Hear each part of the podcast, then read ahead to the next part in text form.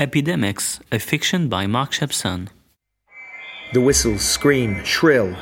Silence equals death. White letters on black rectangles. A string of bodies spread out on a December asphalt. These bodies, these bodies collapsed on the icy asphalt of a Berlin avenue, say that they are irremovable. Nothing will make them go away. Nothing, absolutely nothing. They're the ones in a state of emergency. Whistles again. No eardrum can ignore that. No one can ignore it. No one can cross its path or carry on life after they've encountered it, just as before, as if nothing had happened. The whistles haunt. Voices rise from the beyond. They are present, terribly present. The whistles haunt. The space, the entire space is theirs.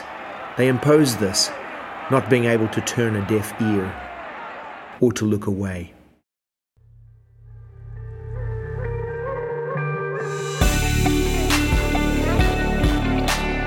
Epidemics, a fiction by Mark Shepson. An original creation, Frictions.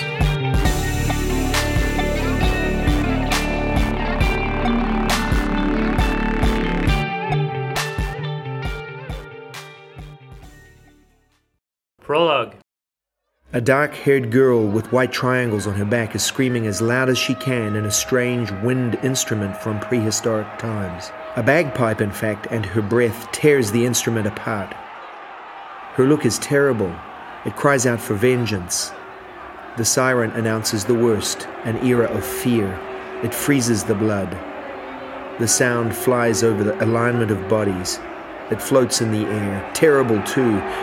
It's the end of a world we're talking about here an apocalypse, a radical anger, a terror.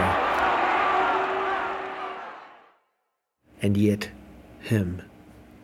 He moves forward, staggering between bodies invisible to his sight. Nothing touches him, nothing affects him, nothing challenges him.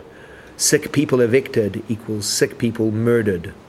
He's sneaking around, absent, absent to pain, rage, violence, absent, just absent.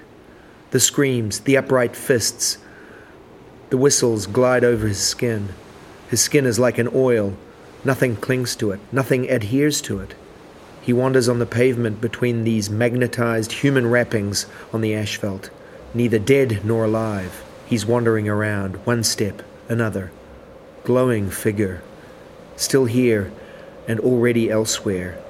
He's no longer a man, he's a wraith.